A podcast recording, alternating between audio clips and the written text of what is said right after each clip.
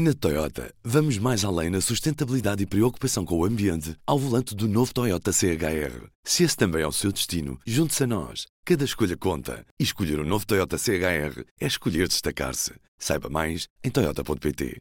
Do Jornal Público, este é o P24. Pedir baixa é agora mais fácil. Conheça as novas regras. Partir desta sexta-feira, se precisar de uma baixa médica, já não precisa de se dirigir ao seu médico de família. Os certificados de incapacidade temporária vão passar a ser passados por médicos de hospitais privados, do setor social e das urgências do Serviço Nacional de Saúde. É uma das medidas lançadas pelo governo em novembro do ano passado, com o objetivo de simplificar a realização das juntas médicas e assim desburocratizar o SNS. Mas como é que vai funcionar o novo regime? Quais as regras e como é que o governo pretende combater possíveis abusos. Neste P24 ouvimos a jornalista Sofia Neves. Eu sou Inês Rocha e este é o P24. Sofia, bem-vinda ao P24. Olá, Inês, obrigada. Eh, a partir desta sexta-feira, as regras para pedir uma baixa mudam. Uh, mas concretamente, que mudanças é que são estas? Quem precisa de uma baixa, a quem é que se pode dirigir e com que regras?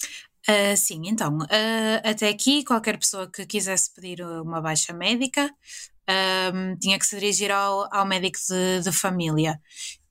Mas a partir de agora, todos os utentes ficam com uma lista alargada de sítios onde podem recorrer às baixas médicas, passando a repetição. Podemos na mesma recorrer aos médicos de, de família para, para nos passarem uma baixa, uh, mas passamos a, a poder fazê-lo também nas urgências hospitalares, ou seja, imagina que, que vamos a uma urgência, somos triados, um, o médico que, que nos avalia, se assim achar, pode nos passar a baixa no momento e escusamos de, depois de termos estado nas urgências, recorrermos novamente ao médico de família.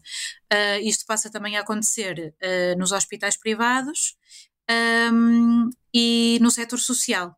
Ou seja, o utente fica aqui com uma lista alargada de sítios onde, onde pode realmente recorrer a este mecanismo. Uhum.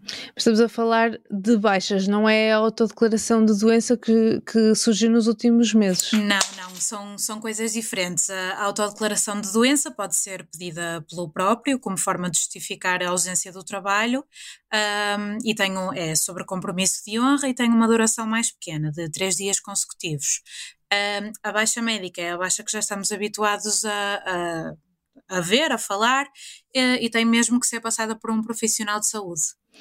Eh, esta medida foi tomada, uh, o objetivo era aqui desburocratizar os cuidados de saúde, não é?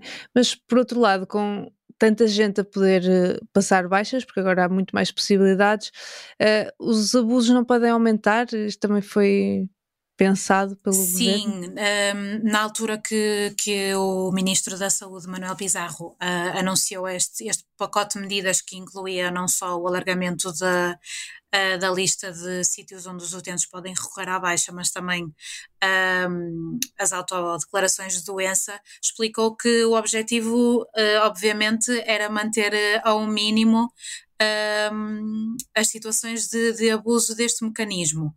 E numa, num comunicado publicado esta quarta-feira, uh, restringe-se um bocadinho uh, este acesso às baixas.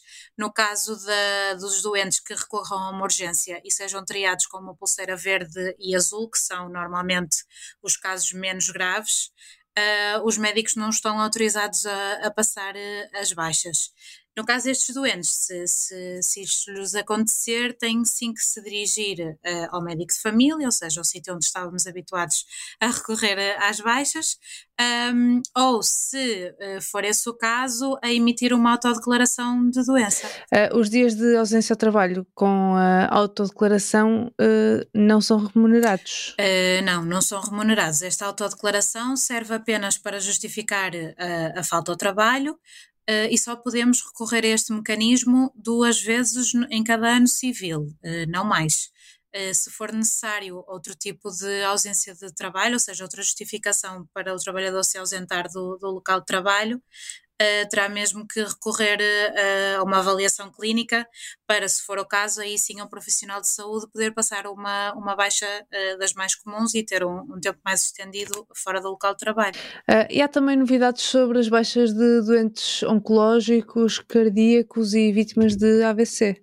Sim, tudo o que, o que acontece no caso destes doentes é que o número de dias das baixas são estendidas. No caso de, de alguns doentes com patologias mais graves, um, foi aumentada a duração destes certificados de incapacidade temporária, que é o que nós chamamos as baixas médicas.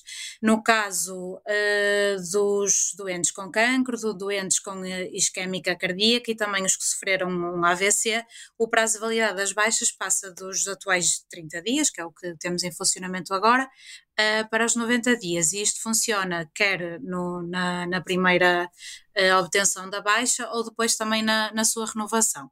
No caso dos doentes de, ou seja, nas pessoas que, que estão em situação de pós-operatório, a duração também passa para 60 dias das baixas médicas. Sofia, muito obrigada. Obrigada, Inês, é sempre um gosto. Sofia Neves, jornalista do Público. E no final da primeira semana de campanha eleitoral, mais logo, não perca mais um soundbite especial de campanha e acompanhe também todas as novidades dos repórteres do Público que estão a acompanhar as caravanas dos diferentes partidos no jornal impresso ou em público.pt. O P24 é um podcast do Público, a música original é da Ana Marques Maia, eu sou Inês Rocha. Tenham um bom dia e bom fim de semana.